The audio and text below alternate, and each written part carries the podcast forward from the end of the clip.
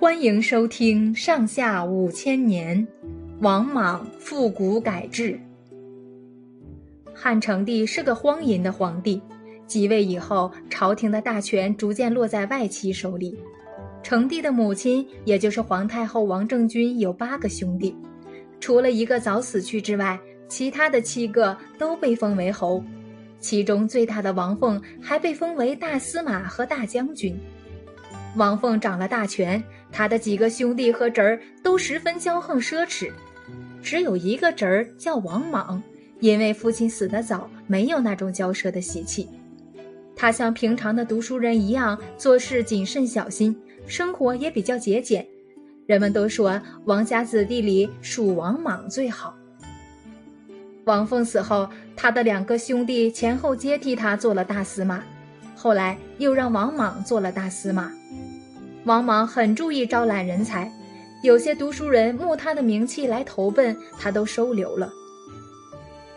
汉成帝死了之后，不出十年，换了两个皇帝，哀帝和平帝。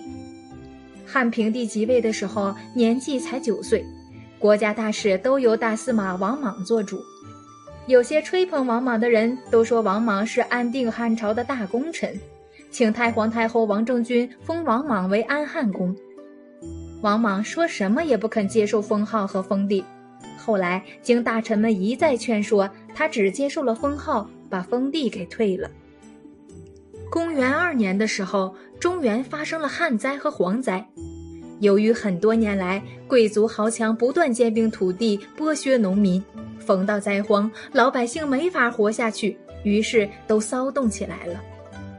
为了缓和老百姓对朝廷和官吏的愤恨，王莽建议公家节约粮食和布帛，他自己先拿出一百万钱、三十顷地，当做救济灾民的费用。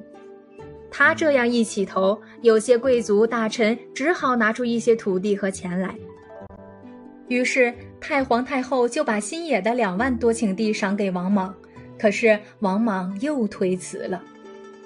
王莽还派八个心腹大臣分头到各地方去观察风土人情，他们把王莽不肯接受新野封地这件事到处宣扬，说王莽怎么虚心，怎么谦让。当时中小地主都恨透了兼并土地的豪强，一听王莽连封给他的土地都不要，就觉得他是个了不起的好人。王莽越是不肯受封，越是有人要求太皇太后封他。据说。朝廷里的大臣和地方上的官吏、平民上书请求加封王莽的人共有四十八万多人，有人还收集了各种各样歌颂王莽的文字，一共有三万多字。王莽的威望也就越来越高了。别人越是吹捧王莽，汉平帝越觉得王莽可怕可恨，因为王莽不准平帝的母亲留在身边，还把他旧家的人都杀光。汉平帝渐渐长大了，免不得背地里说些抱怨的话。有一天，大臣们给汉平帝上寿，王莽亲自献上一杯毒酒，汉平帝没有怀疑，接过来就喝掉了。第二天，宫里传出话来，汉平帝得了重病，没有几天就死了。王莽还假惺惺地哭了一场。汉平帝死的时候才十四岁，当然没有儿子。王莽就从刘家的宗室里找了一个两岁的幼孩为皇太子，叫做孺子婴。王莽就做了假皇帝。有些官员想做开国元勋，就劝王莽即位做皇帝。王莽自己也觉得做代理皇帝不如做真皇帝，于是有一批吹捧的人纷纷制造出许多迷信的东西来骗人。什么王莽是真命天子的图书也发现了。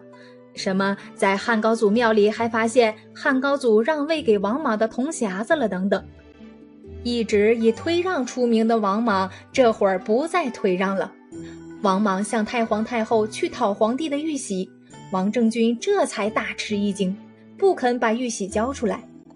后来被逼得没法子，只好气愤地把玉玺扔在地上。公元八年，王莽正式即位。把汉朝改为新朝，自己成为新皇帝。从汉高祖开始的西汉王朝到这时候就结束了。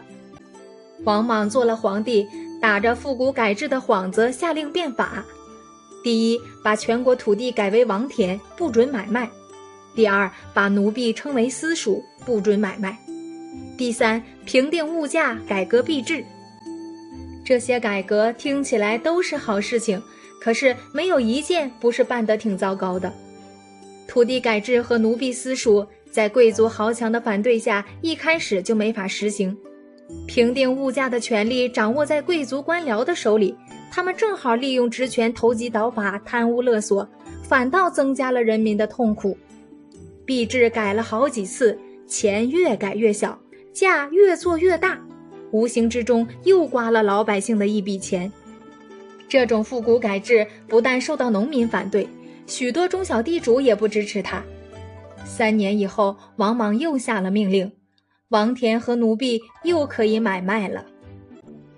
王莽还想借对外战争来缓和国内的矛盾，这一来又引起了匈奴、西域、西南各部族的反对。王莽又征用民夫，加重捐税。纵容残酷的官吏对老百姓加重刑罚，这样就逼得农民不得不起来反抗了。